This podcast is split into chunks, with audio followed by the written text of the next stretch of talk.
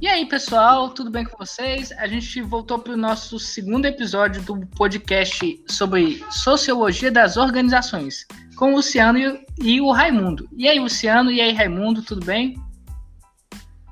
Tudo bem, Marcos? Tudo bem. Então, na, no último episódio a gente falou sobre burocracia, pessoalidade, impessoalidade, organizações formais e informais. E nesse episódio eu queria perguntar para vocês como é que surgiu tudo isso, como é que a sociologia entrou nessa discussão. Sim, Marcos. Então, as primeiras abordagens da sociologia teve como foco principal a racionalização do processo de trabalho. O primeiro sociólogo a se, destacar nesse processo foi o Max Weber, um alemão que começou a estudar um método para a organização das instituições. Ele vai chamar esse método de burocracia, entendeu? Que é uma estrutura de organização formal. Uma organização burocrática, no sentido weberiano, ela possui divisão racional de funções. Ou seja, cada componente do grupo é encarregado de uma tarefa para atingir o objetivo comum da organização possuem uma hierarquia explícita. Cada um tem seus direitos e deveres. E você sabe, né? Quem manda e quem obedece. a contratação de funcionário é realizada com base em regras e exige preparo técnico do indivíduo. E a separação entre a função que a pessoa exerce na organização e, a, e, as características dessas pessoas de quem exerce aquela função, entendeu? É, porque é importante lembrar uma coisa, Marcos. No sentido popular, falar em burocracia já traz um sentido negativo, certo? É, quando você vê uma fila grande em banco ou reclama da demora no atendimento em serviços públicos, é comum ouvir as pessoas falarem: ah, isso é uma burocracia. Só que isso, na verdade, não é a definição de burocracia. Burocracia não é uma, não é uma coisa ruim. Mas essa é uma opinião negativa sobre o funcionamento dessa metodologia, entendeu? Ah, entendi. Mas, Raimundo, você não acha que o fato de as pessoas associarem burocracia a algo negativo é também fruto de discussões sociológicas? Marcos, eu vou explicar. É sim, viu? Porque o modelo do Max Weber de burocracia tem uma postura muito mecanista e, e é, e, tipo, está preocupado, né? Apenas com a estrutura da organização. É uma teoria que não leva em conta o comportamento individual. E alguns outros sociólogos, em 1930, começam a criticar essa teoria. E surge a teoria das relações humanas. Eles começam a perceber que existem padrões informais de cooperação, que existem conflitos dentro desses grupos então, Marcos, retornando à tua pergunta em relação a associar a burocracia a algo negativo. Vou tentar explicar um pouco.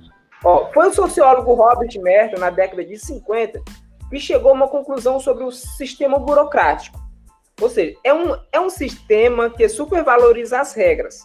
Ele entende que as regras e a obediência são processos burocráticos, ou os processos burocráticos consistem nos meios para realizar os objetivos da organização mas que com o tempo elas acabam se tornando os valores principais da organização.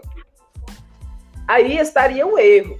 É daí que surge a conotação negativa de burocracia, porque as regras que deveriam ser aplicadas ali para organizar e racionalizar os processos acabam deixando as instituições mais lentas, mais rígidas, muito apegadas a regras. Como é um banco que às vezes você tem que enfrentar várias filas para resolver uma coisa simples, que podia ser resolvido com um atendimento mais personalizado. Esse é o caso em que a regra se torna mais importante que os objetivos da organização.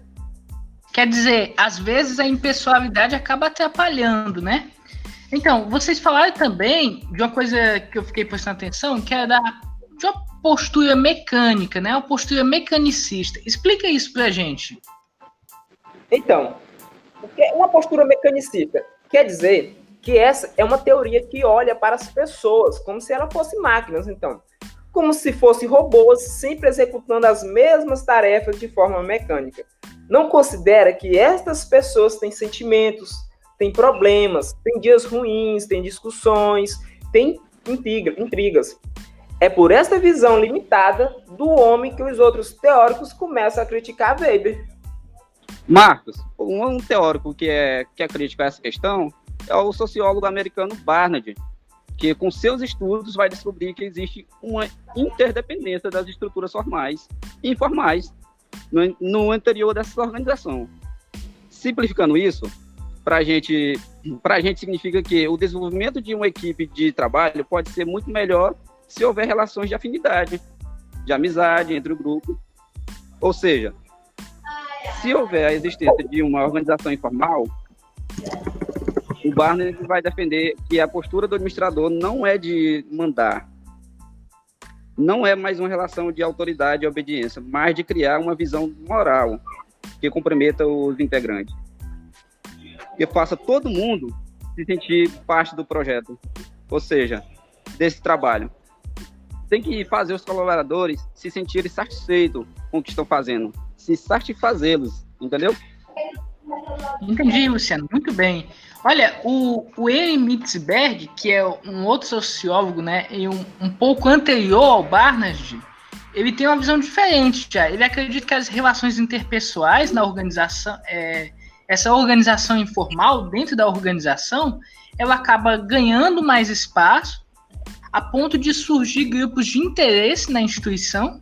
E esses grupos de interesse, se tomarem o poder da instituição, podem até mesmo inverter o sentido da burocracia, né? Eu penso um exemplo disso são as prefeituras do país. A burocracia exige que todo cidadão seja tratado pela impessoalidade. Ninguém pode ser discriminado ou beneficiado de forma exclusiva, né? Mas a depender de como se formam os grupos de interesse dentro dessa instituição, eles podem subverter essa lógica da impessoalidade e passar a atender, sei lá, ou priorizar atendimentos de casos de amigos seus, por exemplo. E isso vai prejudicar os processos dentro daquela instituição. Seja no setor público, seja no setor privado, na empresa, esse tipo de atitude que não faz parte de uma estratégia racional, de uma estratégia burocrática, cria prejuízo para as organizações. É, Marcos. Só que vale lembrar, já os marxistas são contrários às duas teorias anteriores, né? Eles entendem também a fragilidade da teoria de Weber, mas não pela falta de consideração pelos sentimentos humanos. Mas para os marxistas, essa teoria do Weber é, justifica estar assentada, é, perdão, ela justifica a dominação do indivíduo dentro das organizações, já que a organização tem que estar assentada na autoridade hierárquica. E usa ainda um termo que é, que é da reificação, ou seja, o indivíduo é coisificado, vira uma coisa, um objeto, uma mercadoria. O indivíduo, na teoria de Weber, segundo os marxistas, não tem sentimento, porque ele é uma mercadoria. Ah, muito boa essa discussão. Uma pena que a gente não tem mais tempo, né? São duas visões diferentes sobre duas, três visões diferentes sobre o mesmo ponto.